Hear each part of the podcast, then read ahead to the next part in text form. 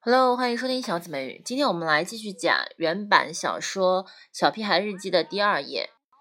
The only thing, sorry, the only reason I agreed to do this at all is because I figured later on, when I'm rich and famous, I'll have better things to do than answer people's stupid questions all day long.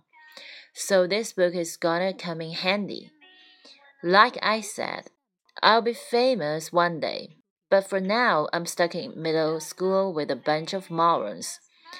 Like I said, I'll be famous one day, but for now, I'm stuck in middle school with a bunch of morons. With a bunch of morons，这个单词有点难读啊。接下来我们看这句话什么意思呢？The only reason，唯一的一个理由，什么理由？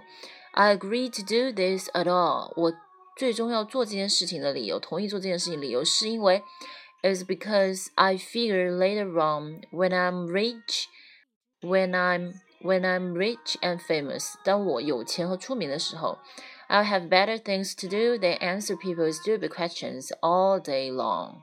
就是呢，我会有更好的事情做的是什么事情呢？比回答人们 stupid 笨很笨的问题，愚蠢的问题，一整天都在回答人们愚蠢问题的来的好的，更好的事情做呢，就是有这本日记本。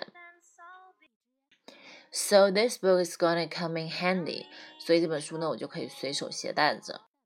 记者比如说采访他的时候，他就可以给他们看。Like I said, I'll be famous one day, but for now I'm stuck in middle school with a bunch of morons. 就是呢，就像我说的，有总有一天我会出名。But for now, I'm stuck in middle school with a bunch of morons。